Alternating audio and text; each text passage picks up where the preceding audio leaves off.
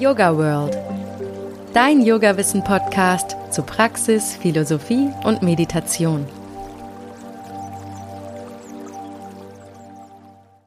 Hallo und herzlich willkommen zum Yoga World Podcast.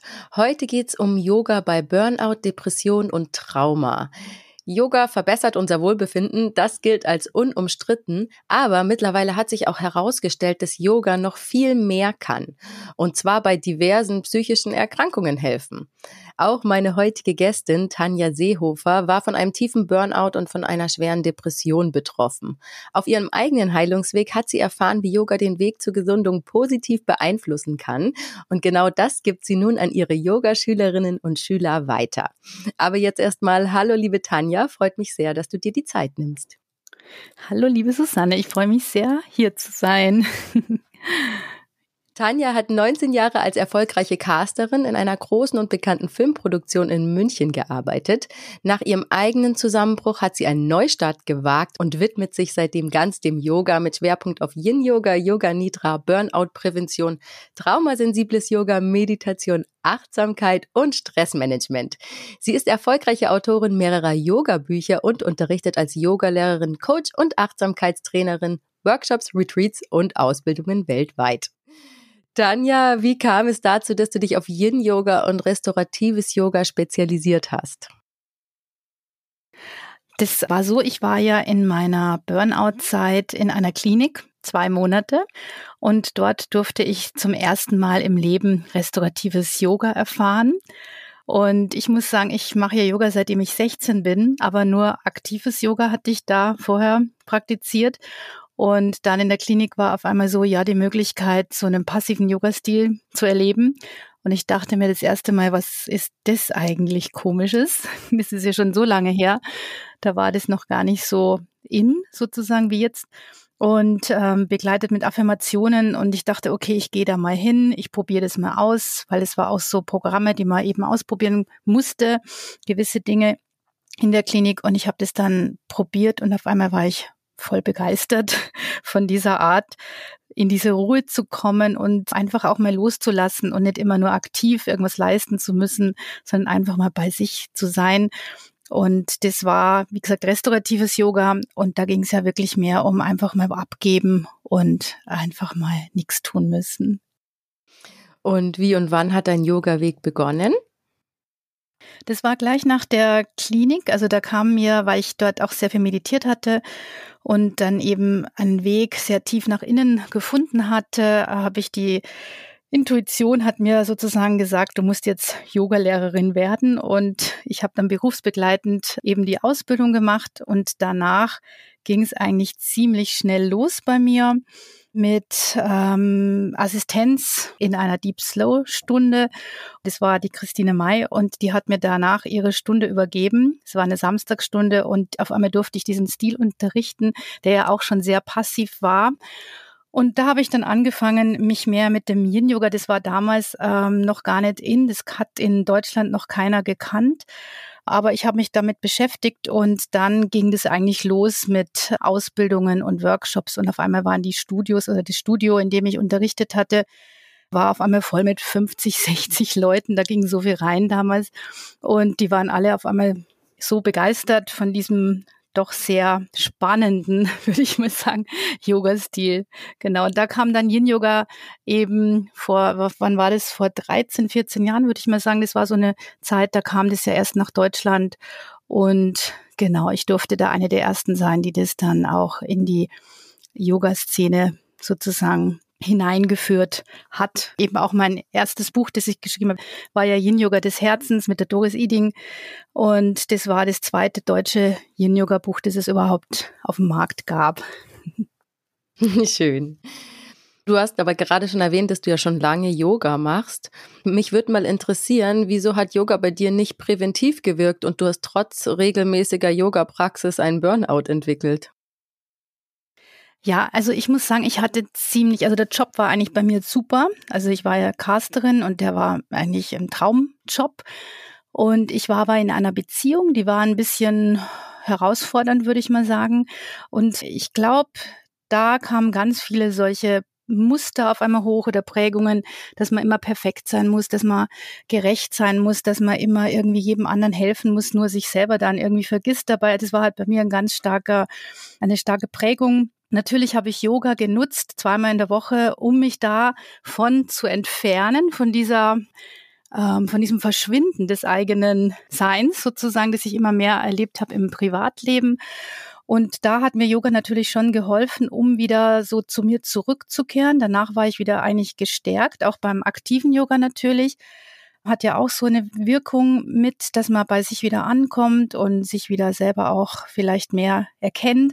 Aber das war privat dann so stark, äh, ich war da so beeinflusst, dass dann irgendwann an Yoga auch nicht mehr so viel geholfen hat. Natürlich eine gewisse Zeit mal, aber dann habe ich gemerkt, jetzt brauche ich anderweitig Hilfe bin zu einer Therapeutin, also und dann, wie gesagt, hat die sofort gesagt, ja, eine Klinik. Und ich hatte halt das Glück, dass ich damals gleich nach zwei Monaten eine Klinik, äh, also einen Klinikplatz bekommen hatte, was ja mittlerweile, was man immer hört, nicht so normal ist. Man muss ja doch oft länger warten, aber ich hatte wirklich das Glück und ich bin sehr dankbar dafür, weil ich da einfach ganz viel Dinge lernen konnte, wie eben restauratives Yoga oder auch viel Meditation, das mich immer noch sehr stark begleitet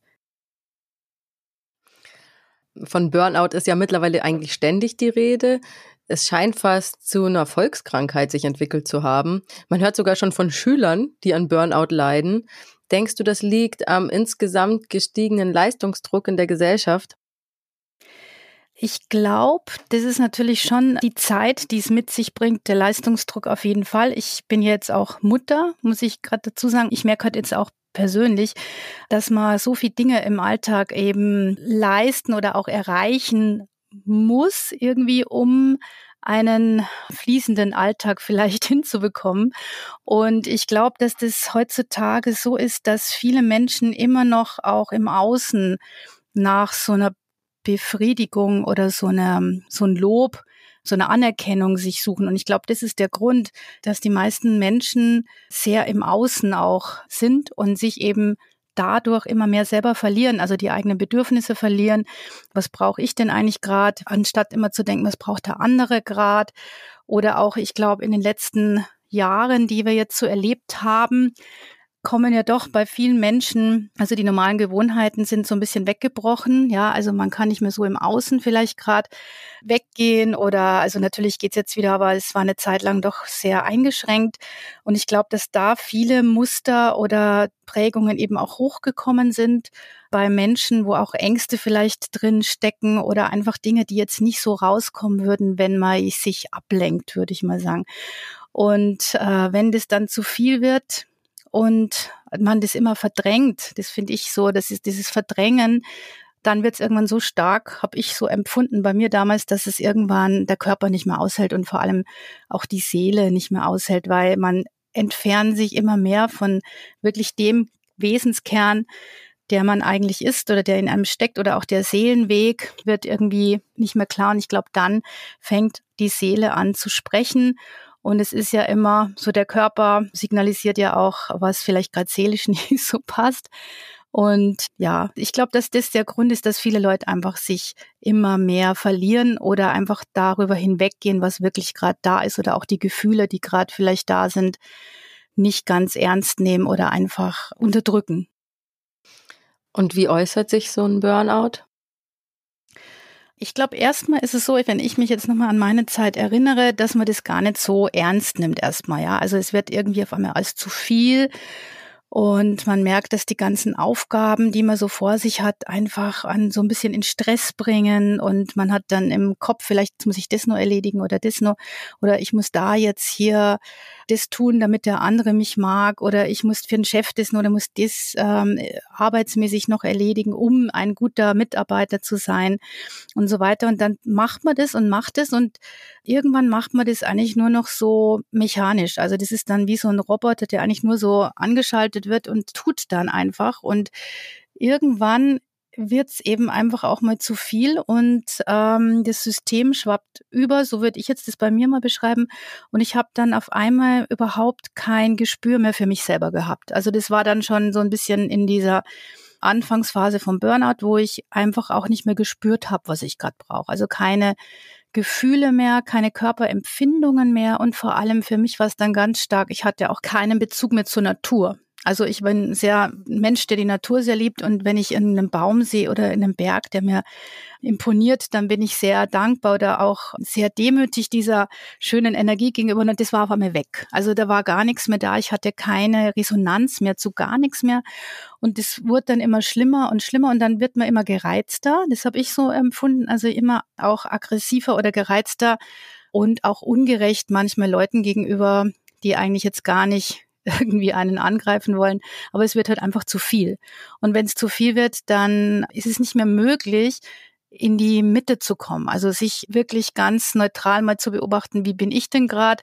Da ist einfach alles zu viel. Da gibt's nicht mehr den Faden in diese innere Zentriertheit hinein. Ja, also der ist irgendwie verwurstelt.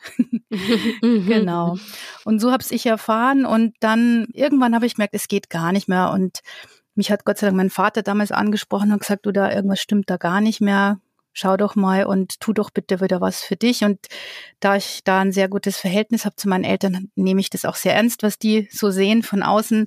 Und das war eigentlich meine Rettung damals, genau. Wirklich wieder den Weg zu mir zu finden. Und das ist das, was man beim Burnout immer mehr verliert, äh, sich selbst einfach, ja. Und am Ende war das für mich dann auch wie in Watte eingepackt. Also ich war wie in so einem Vakuum, wie Watte eingepackt und ohne Gefühle, ohne Körperempfindungen. Also ich habe meinen Körper auch überhaupt nicht mehr gespürt. Ne? und in der Klinik war es dann auch mal so, da gab es so eine Übung, da hieß es, äh, berühre mal deinen Körper an der Stelle, die du magst an deinem Körper. Und ich habe, glaube ich, eine halbe Stunde gebraucht, bis ich da irgendwie einen Kontakt gefunden habe und mir gedacht habe, meine Füße mag ich eigentlich ganz gern. Aber da so null Bezug hatte ich eben auch zu meinem Körper. Also im Endeffekt ist dann dann im, wenn man so im Endstadium, bei mir war es wirklich sehr stark, auch dieses Gefühl, eigentlich ist mir alles gerade egal. Also das war bei mir natürlich so. Es ist ja unterschiedlich, aber das war jetzt meine Erfahrung. Und äh, deshalb ist mir so wichtig, Leuten zu helfen oder einfach zu unterstützen mit meiner Erfahrung, um da auch vielleicht rauszukommen oder gar nicht reinzukommen. Und wie unterscheidet sich ein Burnout denn von einer Depression? Ähm, also beim Burnout, also dieser Cortisolspiegel, der steigt ja immer mehr hoch und irgendwann, wenn der Stress zu viel wird, dann geht dieser Spiegel auch gar nicht mehr runter. Also normalerweise sinkt es ja nachts und wir können wieder entspannen und ausruhen. Und je länger du da in dem Burnout drin bist, desto mehr steigt der Spiegel oder der bleibt immer hoch. Und dann kann sich das eben durch diesen hohen Spiegel in diese Depression rein bewegen. Und dann ist es aber auch, wie ich schon gesagt habe, nicht mehr dieses Stressding oder diese Überforderung aus, sondern ist es wirklich so, dieses Gefühl war für mich dann auch, also wirklich diese Gefühle von Leere, traurig sein und auch im Endeffekt, oh, es ist mir egal, ja, was soll ich hier? Das Leben ist ja irgendwie gar nicht lebenswert. Also es sind einfach solche sehr schweren Momente. Also eigentlich war für mich Freude gar keine, also das Gefühl der Freude hatte ich zum Beispiel gar nicht mehr. Also das ging aber dann auch äh, wirklich länger. Keine hochschwingende Gefühle mehr, die mich irgendwie bisschen ähm, hochgekitzelt hätten. Und je mehr da natürlich drin hängt, desto tiefer kommt man natürlich da rein. Also das heißt, ein Burnout geht eigentlich mit einer Depression einher. Das kann sein. Ich würde jetzt mal sagen, bei mir war es auf jeden Fall so. Also zuerst war das Burnout und dann durch das immer mehr Verlieren der eigenen Gefühle, der eigenen Empfindungen entsteht, durch die Hormone auch, die sich natürlich verändern im Körper, ist dann bei mir die Depression daraus entstanden, ja. Und ich denke mal, das ist auch bei vielen Menschen, bei anderen auch so. Es gibt natürlich verschiedene Möglichkeiten, aber für mich ist es schon auch ein großer Übergang dieser beiden Themen, weil ich einfach sehr lang in dem Burnout drin war. Ja, wenn man jetzt sagt, man schaut es gleich an und man kann da vielleicht auch gleich was tun, indem man einfach mit einem Therapeuten sich bespricht. Aber bei mir war es doch schon eine sehr länger ziehende Geschichte, die sich dann auch so peu à peu in diese Depression hinein bewegt hat, genau. Okay. Und wie und warum kann mir jetzt Yoga bei all diesen Problemen helfen? Yoga allgemein, natürlich jetzt aktives Yoga, das hat mir heute geholfen, einfach wieder so eine Kraft zu finden und eine Stärke, die hatte ich ja damals auch verloren, oder auch eine körperliche, mein Körper wieder so anzunehmen praktisch und ähm, einfach mal einen Moment nur mit mir zu sein, ohne den ganzen Stress im, im Alltag, den ich mir so auferlegt habe praktisch. Ich persönlich habe jetzt Yin Yoga für mich eben noch tiefer entdeckt für diese Erfahrungen oder für diese Thematiken, weil im Yin Yoga, das ich ja hauptsächlich nur unterrichte, kommst du halt äh, sehr, sehr tief, also in die tieferen Schichten deines Körpers. Du kannst jetzt nicht, also im aktiven Yoga bist du eher in der, also oberflächlich würde ich jetzt mal sagen, du stärkst deine Muskeln, deine Kraft, aber bei mir durch die lange Zeit, die du hier in einer Haltung bist, drei bis zehn Minuten, sagt man ja beim Yin Yoga, ist das so eigentlich normal. Ich mache jetzt nicht mehr zehn Minuten, das habe ich gemerkt, ist vielleicht für viele auch zu lang schon. Aber so fünf Minuten finde ich immer nur ganz, ähm, ganz positiv und äh, je nachdem natürlich welche Haltung. Aber beim Yin Yoga hast du die Möglichkeit, einfach die Zeit, die du da drin bist, dich selber wieder zu erkennen. Also für mich ist es immer eine Begegnung mit dir selbst oder ich sage es auch immer ganz gern so, ein Tiefseetauchgang. Ja, also du entdeckst eigentlich das Meer, deine eigenen Möglichkeiten in dir. Und ich kann nur sagen, aus meiner Erfahrung heraus, ich habe auch keine Körperempfindungen mehr gehabt. Ja, also ich habe mich nicht mehr gespürt. Und wenn du dich nicht mehr spürst, also ich glaube, das ist eines der schlimmsten Dinge, wenn du keine Gefühle mehr hast und dich nicht mehr spürst, dann hast du ja keine Resonanz zu nix mehr. Also da ist für mich war ich leer. Also ich war ein ausgelaugtes Fass von mit nichts gefüllt, ja. Und ähm, oder ein Tempel, sozusagen, der Körper ist ja der Tempel, der aber nicht gefüllt war. Und beim Yin-Yoga entdeckst du halt einfach, du hast die Möglichkeit, erstmal deine Körperempfindungen wieder zu erfahren. Ja, und vielleicht auch, wenn es jetzt gerade nicht so angenehm ist, was da erstmal kommt, dieses Ziehen oder Zwicken oder Prickeln oder Kribbeln, aber du kannst dich wieder spüren. Und das ist, finde ich, echt was oh, ich liebe es, ja. Ich liebe mich zu spüren. Deshalb liebe ich halt Yin Yoga auch so, weil ich mich wieder spüren kann oder die Leute können sich wieder spüren. Und dann kannst du natürlich im Yin Yoga auch erfahren, wo ist denn eigentlich gerade meine Grenze? Ja, also wo gehe ich denn schon wieder über die Grenzen, was ich ja vielleicht im Alltag auch immer wieder tue, weil ich den anderen Leuten was Gutes tun will oder mich nicht mehr ernst nehme oder nicht wertschätze, weil ich gehe über die Grenze, weil ich dann denke, ich muss das tun oder perfekt sein. Ne? Das sind ja oft diese ganzen Glaubenssätze. Und beim Yin kannst du halt erfahren, wo ist denn gerade meine Grenze und bin ich jetzt vielleicht schon wieder wie im Alltag auch in dieser Perfektion drin oder kann ich vielleicht ein Stückchen auch mal wieder zurückgehen und nicht in die Grenze? Also für mich ist ja mein Motto beim Yin Yoga immer Entspannung geht vor Perfektion weil ähm, es sollte immer noch ein Wohlgefühl auch in der Haltung für mich persönlich spürbar sein. Also die Leute sollten sich immer noch auch wahrnehmen, nicht in Leistungsdruck eben reingehen, das ja oft ein Thema ist fürs Burnout, sondern einfach auch wahrnehmen, zum Beispiel, was sind denn gerade meine Bedürfnisse? Ja, und äh, vielleicht brauche ich heute gerade nicht so viel. In der Sphinx zum Beispiel gehe ich nicht ganz stark in diese starke Rückbeuge, sondern ich gehe ein bisschen weiter vor mit den Ellbogen das Gewicht liegt auf den Rippen, so habe ich nicht so viel Druck am unteren Rückenbereich. Und vielleicht ist das genau das, was ich heute brauche. Vielleicht ist das, dass ich einfach heute ein bisschen sanfter mit mir übe, liebevoller mit mir umgehe. Also einfach die Bedürfnisse wieder zu erkennen und aber sich auch, das finde ich eben dann ganz wichtig, wenn ich merke, dass es mir vielleicht gerade nicht gut geht, das auch ernst zu nehmen. Ja, also nicht wieder drüber zu gehen, sondern okay, ich äh, beobachte das gerade, ich spüre das und ich nehme mich auch ernst. Ja. Und vor allem für mich ist dieses Ernstnehmen auch eine Wertschätzung mir selber gegenüber. Ja, also ich wertschätze mich wieder selber. Und das hat ja auch sehr viel mit Selbstliebe zu tun. Das, dieses Wort Selbstliebe ist ja oft so, ja, das ist oft so für manche komisch, so Selbstliebe. Aber wenn ich das umwandle aber in Wertschätzung, ich finde, das kann ich viel besser dann manchmal auch rüberbringen für die Leute. Also die Zeit, die sie zum Beispiel im Yin Yoga mit sich verbringen, Zeit ist wertvoll. Ne?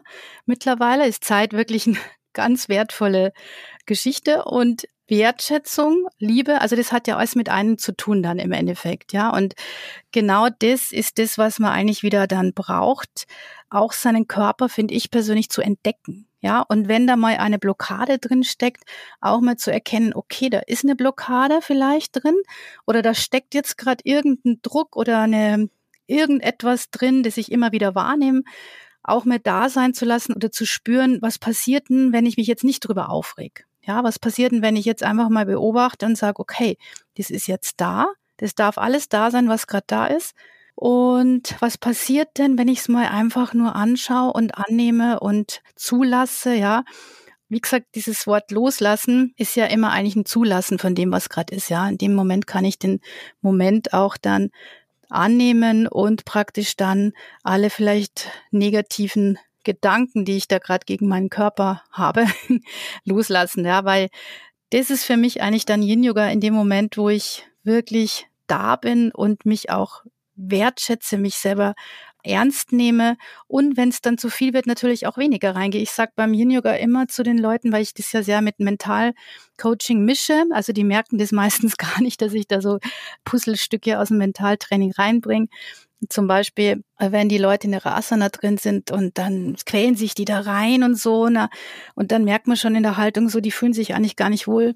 Ja, du bist der Schöpfer deiner Asana. Ist dir das überhaupt bewusst, dass du derjenige bist, ja, der Schöpfer deiner Asana genauso wie du der Schöpfer deines Lebens auch bist. Du alleine entscheidest, wie tief, wie fest, wie hart du heute da drin bist. Das ist nicht der Lehrer vorn, sondern das bist du und du kannst entscheiden. Und auch das ist wiederum ein wichtiger Punkt, glaube ich, auch beim Trauma oder bei Burnout oder Depression, dass man merkt, ich selber bin der, der entscheidet. Ich bin der Schöpfer. Ich habe die Macht über mich und nicht jemand anderer. Und ich glaube, das ist eben das Wichtige und das kann ich im Yin Yoga durch eine bestimmte Anleitung natürlich den Leuten immer mehr und mehr wieder erleben lassen, ja, und äh, oder auch ihren Körper. Neulich hatte ich eine mit Brustkrebs, also die hatte Brustkrebs und ich wusste das vorher gar nicht. Die hat dann nach der Stunde äh, einen totalen Heulanfall gehabt und ich bin dann hingegangen, da sag ich, äh, geht's dir gut, ist denn alles in Ordnung? Dann hat sie gemeint, sie ist so dankbar, dass sie jetzt wieder einfach bei sich angekommen ist und durch die hat ja Chemotherapie und alles bekommen. Sie hat sich so verloren, auch in der Traurigkeit und immer auch in diesem Gefühl, ich bin Opfer oder ich kann es nicht schaffen. Und auf einmal hat sie im Yin gespürt, wow, ich kriege einen totalen Kontakt zu meinem Körper. Dadurch natürlich auch zu meinem Geist. Also dieses ist ja immer so diese Verbindung auch und dieses Erfahren, hey, es geht mir eigentlich gut in dem Moment und ich kann selber auch entscheiden, wo ich reingehe, in das gute oder schlechte Denken. Und die kommt jetzt jede Woche. Die ist einfach total friedlich mit sich geworden und auch in einer starken Anerkennung und merke ich auch immer, sagt sie auch Dankbarkeit für ihren Körper, die sie vorher aber gar nicht mehr spüren konnte. Oh Gott, ja, das klingt schön. Wirklich ja. schön. Man sagt ja immer, Emotionen sitzen im Bindegewebe fest. Wie kann ich mir das vorstellen? Die werden dann durch Yin-Yoga gelöst und kommen dann hoch sozusagen? Die Faszien, also unser Bindegewebe, sind ja unser größtes Sinnesorgan, sagt man so. Da liegen ungefähr sechsmal mehr Nervenendungen als wie im Muskel. Und ich würde jetzt mal so sagen, die Faszien sind ja auch zuständig. Das ist eben das, was viele Leute gar nicht wissen das fasziniert mich eben so an, an den Faszien auch äh, oder am Bindegewebe eben, dass die auch zuständig sind für unsere Körperwahrnehmung, also für unsere Eigenwahrnehmung, für unsere Körperwahrnehmung. Und das ist wiederum das, was sich dann eben im Yin Yoga auch wieder unter anderem anleiten kann über Achtsamkeit in dem Moment, ja, dass man sagt, im Yin-Yoga zum Beispiel, wie fühlst du dich gerade? Also das sind immer so Fragen, die ich natürlich reinschmeiße. Das ist so mein Unterricht, dass ich sehr viel mit Fragen aus dem Coaching komme. Ähm, wie fühlst du dich gerade? Wie geht's dir gerade? Wo nimmst du gerade eine Empfindung wahr? Wie fühlt sich das an? Na, also und wie gehst, wenn du mal nach innen rein spürst, was nimmst du denn da wahr? Also dass ich einfach über dieses Anleiten des im Moment Fühlens oder der Körperempfindung oder Gefühle, wie du schon sagst, wenn ich die Leute frage, dass die dann wirklich da angeregt sind über diese Frage, über dieses Fühlen, die Propriozeption und Interozeption, also die Eigenwahrnehmung und die innere Wahrnehmung wird da angeregt, ja, über dieses Achtsamkeitstraining oder auch die Wahrnehmung der Gefühle, ja.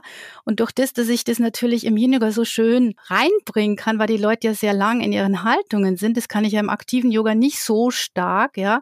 Aber dadurch habe ich natürlich die Möglichkeit, die Leute nochmal eben emotional auch zu erreichen über, na, über meine Fragen natürlich. Das ist natürlich wiederum das Bindegewebe ist da wieder darum natürlich ein ganz wichtiger Einstiegspunkt sozusagen. Also das würde ich mal sagen, dass das vielleicht damit eher gemeint ist oder dass einfach, man sagt ja auch im Zwerchfell zum Beispiel ist ja auch Bindegewebe, ist das jetzt ein sehr starke Traumata, sagt man zum Beispiel, die setzen sich im Zwerchfell ab, ja, und da können die Leute vielleicht auch nicht mehr so gut atmen, ja, man hat oft so ein Gefühl, dass man nur noch so, man sagt ja beim Yoga oft, du musst tief einatmen, ja, bis hoch zu den Schlüsselbeinen und so bin ich jetzt gar nicht mehr so ein großer Fan davon, weil äh, ich weiß, dass viele Leute sich dann ganz schwer tun mit diesem Einatmen. Die, die versuchen dann ganz tief einzuatmen, da kommen die in Stress, weil das oft gar nicht geht, weil die so Verklebungen vielleicht auch haben im Zwerchfell oder sei sich einfach der Traumatas auch sagt man, also habe ich mal gehört, ähm, eben absetzen, ablegen und dann wird's wieder stressig und wieder so ein Druck, weißt du? Und bestimmte Gefühle oder ich würde jetzt mal sagen, bestimmte Thematiken, die setzen sich schon im Körper ab, wo die genau sitzen. Ich glaube, das hat man noch nicht direkt rausbekommen. Ich habe mal gelesen, dass das bei jedem Menschen auch unterschiedlich sein kann. Aber es ist so, dass äh, viele Menschen, wenn die jetzt zum Beispiel ein Gefühl haben, weil du sagst mit diesen Gefühlen, also wenn da ein Gefühl kommt und dann unterdrücken die die Gefühle und es ist überhaupt nicht, ich will das Gefühl nicht fühlen, ich will es nicht spüren, und dann geht eben dieses Gefühl, setzt sich dann eben ab in der Empfindung erstmal im Körper und dann eben auch über bestimmte, also das sind halt dann diese Energien. Ich würde mal sagen, das ist eine sehr schwere Energie. Wenn du zum Beispiel sehr wütend bist und du schluckst es runter eine Zeit lang und tust nichts und hast immer wieder diese Wut, die du runterschluckst, dann kann der Körper eben irgendwann mit dieser Energie, wo immer die auch gerade sitzt, nicht mehr umgehen. Und dann ist halt nicht diese Explosion des Gefühls nach außen, sondern es passiert im Körper eher eine Implosion. Das heißt, es kommt dann vielleicht zu einer chronischen Krankheit oder du kriegst Sodbrennen oder bei anderen Körpern ist es so, wenn andere Faktoren vielleicht noch da sind oder erbliche Geschichten, vielleicht Krebs oder so. Also da kann ganz viele verschiedene Krankheit natürlich ausbrechen. Und man hat eben auch rausgefunden, das war die Brandon Base, die ist in Amerika, die macht äh, dieses Journey. Da geht es ja auch sehr viel um Erlebnisse, die dann oder Gefühle, die sich dann in der Empfindung im Körper drin festsetzen, wie man das mental mit einem Mentaltraining eben oder so rausbekommen könnte oder herausfinden könnte, wo das herkam aus der Kindheit, da kann man es auflösen. Also es sind so bestimmte Lösungswege, die man gehen kann, wenn einen das anspricht. Und die hat herausgefunden, dass fünf und ich glaube 85 Prozent aller Krankheiten sind aus der psychosomatischen Ebene entstanden. Also äh, oder eben auch durch dieses Unterdrücken von ja, Gefühlen, Emotionen und so weiter. Und das finde ich halt so erschreckend teilweise, dass uns das Menschen oft gar nicht so klar ist dass wir selber eben wieder der Schöpfer sind und die Macht haben, eigentlich unser Leben so zu leben, wie es uns gut tut. Aber da kommen natürlich diese Muster und Prägungen wieder, die wir am Anfang hatten, die dann eventuell Leute in der Burnout rein für eine Depression. Ich würde mal sagen, das ist aber dann der Weg, um da rauszukommen, weil ohne mein Burnout, das ich hatte oder die Depression, wäre ich nicht rausgekommen aus diesen Prägungen. Also ich hätte es mir nicht angeguckt.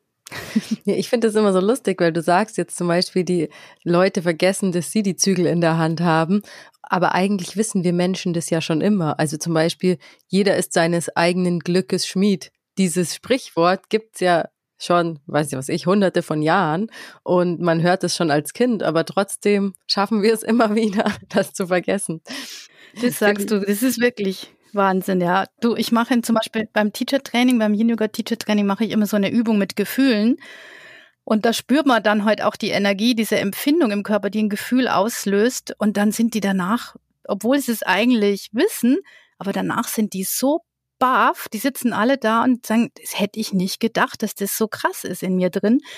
Und das ist eben das, weil wir uns im Alltag wir gehen halt drüber, na, oder wollen das nicht fühlen, ja. Und aber wenn du dir Zeit nimmst mal dafür, das wirklich zu spüren, und da hast du halt im Yin Yoga oder im Yoga wieder, also vor allem im Yin Yoga natürlich die Zeit, das zu spüren, zu fühlen und so weiter oder auch aufzulösen durch dieses Spüren und Fühlen, ähm, um zu erkennen, dass es vielleicht gar nicht so dramatisch ist, wo du gerade vielleicht drin bist. Du gibst ja auch Einzelcoachings. Mich würde mal interessieren, wie ich mir das vorstellen kann da kommt jemand mit einem Thema zu dir, was er bearbeiten will und wie wäre dann das Vorgehen? Also neulich, ich sage mal zwei Beispiele, die für mich ganz gravierend äh, waren. Also eine, die kannte mich schon länger, die hat natürlich sehr viel Vertrauen auch zu mir gehabt. Die hat gesagt, kommst du denn auch nach Hause, Privatunterricht und so? Und dann sage ich, ja, klar. Und hat sie gemeint, ja, es wäre schön, sie wird gern so fünfmal Yin-Yoga-Einzelunterricht buchen, weil sie hat auf einmal plötzlich Panikattacken bekommen. Also irgendein Trigger war da. Sie kam in dieses Thema rein, Panikattacken, Angstzustände und sie ist ein halbes Jahr schon nicht mehr aus dem Haus rausgegangen. Also die oh. hat sich nicht mehr getraut, das Haus zu verlassen. Und dann habe ich gesagt, okay. Und sie dachte eben auch, vielleicht ist Yin Yoga jetzt, sie hat gewusst, es tut ihr gut, weil sie vorher bei mir schon auf den Stunden war. Und dann bin ich zu ihr nach Hause gegangen. Äh, erstmal haben wir das natürlich besprochen bei solchen Fällen, wenn wir jetzt zum Beispiel in der Yin-Haltung sind oder wenn irgendwas hochkommen sollte, beim Trauma ist es halt immer auch so ein wichtiger Punkt, einen Notfallkoffer zu haben. Also wenn es dem einen nicht mehr gut geht, dass man weiß, jetzt zum Beispiel haben wir ausgemacht, sofort sagt sie Stopp und wir hören sofort auf.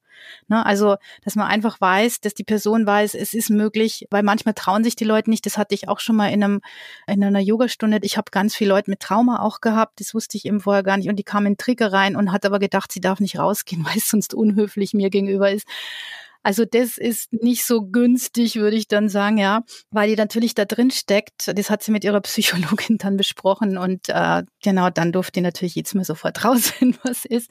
Aber bei der jetzt zum Beispiel, da war das so, okay, du sagst sofort Stopp, wenn es nicht mehr geht. Und wir haben zum Beispiel, das ist jetzt nur ein Beispiel von einer Haltung, ich mag heute gerne in den liegenden Schmetterling gehen. Wir haben einen Bolster genommen mit ein bisschen Erhöhung, liegender Schmetterling. Und dann, wenn sie sich gut dabei fühlt, bei Trauma ist es ja oft so, dass die Leute auch die Augen gar nicht zumachen möchten, weil dann kommt vielleicht ein Trigger hoch oder so. Die müssen immer so ein bisschen auch den Raum sehen. Also nicht alle, aber da gibt es einige. Bei der war es so, die konnte aber die Augen schließen und dann war man eben länger in dieser Yin-Haltung drin. Da kommen natürlich auch langsam diese Körperempfindungen, ne? also dieses vielleicht Ziehen oder unangenehm. Und dann ist bei ihr natürlich dieses Gefühl, nicht zu wissen, was passiert, wenn ich das jetzt zulasse. Ja, also das war ja auch der Grund, warum die nicht mehr aus dem Haus gehen konnte. Was passiert da draußen? Ich habe keine Kontrolle mehr, ich habe keinen Überblick mehr, vielleicht passiert was und ich kann nicht damit umgehen und krieg Panikattacke draußen oder so, oder keine Luft mehr, kein Atem mehr. Was passiert? Und die hat eben dadurch gelernt, also in diesen fünf Stunden, die wir miteinander gemacht haben, dass das alles, was da ist, gerade da sein darf. Und sie darf das auch erleben, dass es mal größer wird vielleicht am Anfang, wenn man es auch mal anschaut von der Empfindung her, aber dann geht's auch wieder weg. Ne? Das ist ja dieses, der Rhythmus des Lebens, der da auch von der Vipassana-Meditation so stark drin ist, dieses Anicce, es entsteht und es vergeht. Also sie hat einfach gelernt, im Einzelunterricht immer zu spüren, es ist jetzt da und auch wenn das gerade eine sehr unangenehme Empfindung ist, also kein Schmerz natürlich, aber eine unangenehme Empfindung, ich bleib da drin ich beobachte es, ja, ich atme da rein und dann hat die noch fünfmal wirklich fünfmal, die hat natürlich eine Therapie auch parallel gemacht, was ich natürlich auch immer rate, wenn es so krasse Themen sind, ähm, da parallel auch was zu machen, sich einen Psychologen oder so zu suchen. Und äh, dann ist die nach fünfmal konnte die wieder aus dem Haus gehen. Also die hat sich wieder getraut, rauszugehen, weil sie wusste, es passiert eigentlich jetzt gar nichts Schlimmes. Ne? Also sie hat das Vertrauen wieder gefunden zu, zu ihrem Körper, zu sich und aber auch nach außen das Vertrauen wieder gefunden, dass es eigentlich, es ist okay es, ich kann es annehmen, ich kann es sein. Und wenn mal was stärker wird, dann geht's auch wieder vorbei. Also das hat sie wirklich im Yin-Yoga in der Einzelstunde gelernt. Und also das macht mich natürlich immer sehr happy, wenn die Leute dann so einen positiven Effekt für sich auch rausziehen.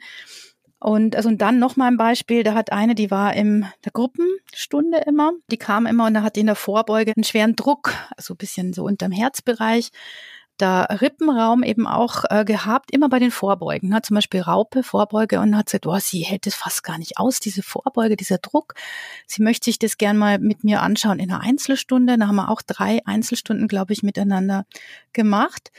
Und dann haben wir, habe ich zum Beispiel nur als, als Idee, so, ich, wir sind in die Vorbeuge, da kam der Druck natürlich dann wieder nach einer Zeit vorher, also wenn sie kurz drin wäre, wäre es nicht entstanden, aber der Druck kam natürlich erst nach einer gewissen Zeit. Dann habe ich zum Beispiel bei einer Stunde geguckt, dass wir total in die Rückbeuge gehen, aber so zum Beispiel, dass sie wirklich im Brustraum hier öffnet, den Arm nach hinten streckt. Also sie war wirklich in einer ganz krassen Dehnung des Oberkörpers, da wo eben auch dieser Druck vorher entstanden ist.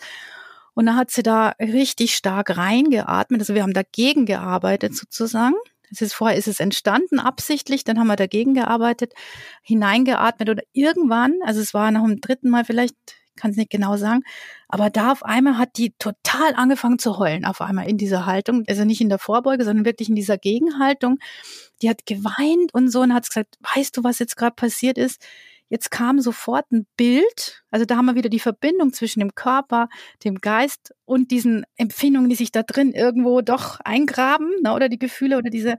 Und da hat die dann gesagt, auf einmal kam ein Bild. Ja, das war in der Kindheit. Da ist ein Bild gekommen und auf einmal wusste sie, was passiert war. Also da ist irgendwas passiert bei ihr in der Kindheit, das eben diese Empfindung oder diesen Druck im Körper immer mehr, der sich da reingegraben hat. Oh, und sie hat gesagt, jetzt weiß sie, sie fühlt sich jetzt erstmal total leicht, weil sie weiß, warum oder welcher, was da passiert ist. Und sie ging dann zur Therapeutin. Ich habe die dann, glaube ich, ein halbes Jahr später wieder auf der Straße getroffen. Ich habe die nicht mehr erkannt. Die hat total, also die hat einiges abgenommen, das halbe Jahr. Die Haare kurz blondiert, roter Lippenstift. Sie so, hallo. Und ich so, äh, ja. Hat man, weißt du noch, ich war diejenige und ich war bei der Therapie dann, weil ich das Thema jetzt endlich bearbeiten konnte. Das war versteckt. Also in dem Moment kam das raus durch dieses Atmen, durch das Zulassen, durch diese Übung und dann konnte die voll äh, praktisch ihr Thema, das sie jahrelang eigentlich in der Kindheit schon angefangen belastet hat, erstmal anschauen, weil sie das gar nicht in ihrem Bewusstsein praktisch da war, weil sie es so verdrängt hat oder der Körper sich so gewehrt hat, das Thema zuzulassen, weil sie dann weh tut. Aber da war sie bereit, der Körper war bereit und na, auf einmal ist es aufgefloppt, gell, im, also in dieser äh, Einzelstunde. Und das ist mir schon öfter eben passiert, dass da gewisse auf einmal so Themen auftauchen, die gar nicht vorher gesehen werden, weil man es gar nicht sich natürlich erstmal keine Zeit nimmt dazu oder weil gar noch gar nicht die Zeit reif ist oder was auch immer. Also das ist mir jetzt schon öfter passiert oder auch bei der Frau mit dem Brustkrebs, die dann das erste Mal eigentlich wieder so die Dankbarkeit für ihren Körper spüren konnte. Und ich glaube, dass das eben diese Punkte sind, die eben so wichtig sind, dass man die, weil für mich ist Yoga nicht nur auf der Matte ja, sondern ich finde genau im Alltag, da ist ja das, was ich im Yoga lerne oder spüre oder fühle, wenn ich das dann im Alltag praktisch mit reinnehmen kann, oh, hier ist meine Grenze, jetzt muss ich mal stoppen oder ich habe gerade das Bedürfnis, dass ich was trinken muss, obwohl ich in der Arbeit sitze und gerade irgendeine fette Präsentation fertig mache, aber ich muss jetzt was trinken oder ich muss jetzt auf Toilette. Das ist jetzt was ganz Kleines, aber dass man das im Alltag wieder mehr spürt, sich selber wieder ernst nimmt und auch was ich immer so schön finde, vor allem beim Yin Yoga, das Nachspüren. Ich sage immer, das ist der Raum dazwischen. Und diesen Raum dazwischen, der so wichtig ist, auch im Alltag nicht nur von einem Termin zum nächsten zu hetzen, sondern wirklich, ich nehme mir einen Raum dazwischen von einem Termin zum nächsten und wenn es nur fünf Minuten sind, dass ich kurz bei mir wieder selber ankomme und eben da nicht von einem Termin zum nächsten, was dann wieder eben auch ein Burnout auslösen kann oder ein nicht mehr spüren. Und das finde ich so wichtig, diese Räume dazwischen. Und auch da sage ich im Yoga, spür mal da rein, den Raum dazwischen. Wie fühlst du dich hier? wie viel Räume gibst du dir im Alltag dazwischen? Ja? Ich versuche halt über so Fühlen im Yoga mit bestimmten Fragen in den Alltag zu kommen, dass die dann im Alltag, Mensch, da war doch die Frage, da habe ich doch das gefühlt, jetzt könnte ich es doch wieder tun. Also so finde ich, das ist ein super Weg, um Leute wieder mehr zu sich selber zu bringen, finde ich persönlich. Ja, klingt echt super. Ich bin immer wieder fasziniert, was Yoga alles kann. Gell? Ich auch. Und natürlich darf zum Schluss eins nicht fehlen, der Mythbuster. Tanja, was ist für dich der größte Mythos, der über Yoga kursiert? Es gibt ja sehr viele Mythen über Yoga, aber wenn ich jetzt mal hier so in dieses Thema reingehe, das wir gerade besprechen, es ist für mich ein Mythos, dass viele Menschen denken, Yogalehrer ist immer gut drauf. Ein Yogalehrer, der ist immer super, der lacht immer und der ist immer mega gechillt und immer in seiner Mitte und egal was im Außen ist, da ist alles, der Yogalehrer ist immer so Natürlich im Unterricht sollte man schon immer sehr bei sich sein. Aber wenn ich jetzt mal in den Alltag reinschaue, und es gibt so viele Yogalehrer, bei mir war es Gott sei Dank andersrum, aber es gibt viele Yogalehrer, die sich im Yoga so überfordern und in ihre Perfektion auch als Yogalehrer auch reingehen oder denken, sie müssen allen Schülern und Menschen, die da kommen, gerecht werden dass die sogar durchs Yoga in einen Burnout reinkommen. Also das habe ich auch bei zwei, drei Leuten schon erlebt, durchs Yoga in einen Burnout reinzukommen.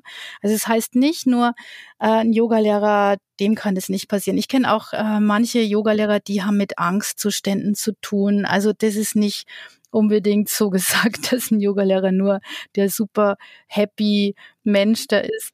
Und das ist auch wichtig, weil für mich ist ein guter Yogalehrer jemand, der authentisch ist. Und wenn ich nur immer so tue und spiele, als ob, das ist einfach nicht echt. Und ich glaube, dass die Leute auch eine gewisse Authentizität und Echtheit von einem Yogalehrer wertschätzen und nicht nur dieses, hey, das Leben ist ein Ponyhof sozusagen irgendwie oder es ist nur bunt und äh, sondern es gibt schon auch mal andere Stufen, die dann vielleicht nicht so schön sind, auch für einen Yogalehrer. Ja. Wenn man jetzt Lust bekommen hat, mehr über deine Arbeit zu erfahren, mit dir zu üben oder sich coachen zu lassen, welche Möglichkeiten gibt es? Ja, meine Haupttätigkeit im Moment ist, ich bilde Yin-Yoga-Lehrer aus oder beziehungsweise ich mache Yin-Yoga-Teacher-Trainings, so würde ich es jetzt gern mal nennen.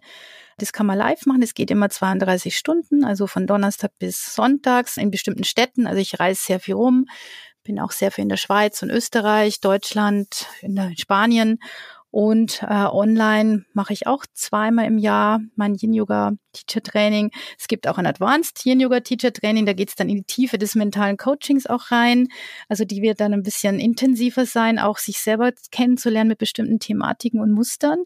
Das mache ich zusammen mit der Doris Eding und mit dem Jan Kuhlmann, weil dann Thematiken der Meditation und auch der Sprache noch dabei sind und Musik. Also das ist noch so ein schönes Projekt von mir, dann gibt's noch Awakening, ähm, Immersions, die gehen 28 Stunden und da gehe ich wirklich in dieses Yoga rein, aber auch in diese Übungen aus dem Mentaltraining. Da nehme ich mir wirklich einige Stunden auch Zeit, in gewisse Übungen reinzugehen, äh, praktisch, dass die Leute wieder äh, aufwachen. Ich nenne halt das Awakening ist für mich nicht, äh, ich gehe jetzt außerkörperlich irgendwo hin, sondern ich komme bei mir selber an, um mich selber wieder auch äh, zu erkennen. Also das ist für mich dieses, ich, ich erwache in mir, für mich, ja, um meine Kraft wieder zu spüren, um meine Stärke. Das, das mache ich gerade. Und ansonsten gibt's natürlich auch online über Yoga Easy. Da bin ich mit dabei. Und wir machen dann Online-Sachen bei Yoga Easy oder eben auch schöne Videos. Wer reinschnuppern möchte, der kann auf meine Website Tanja Seehofer mal schauen. Da gibt's einen Gutschein für Yoga Easy, wo man vier Wochen mal kostenlos mit mir üben kann.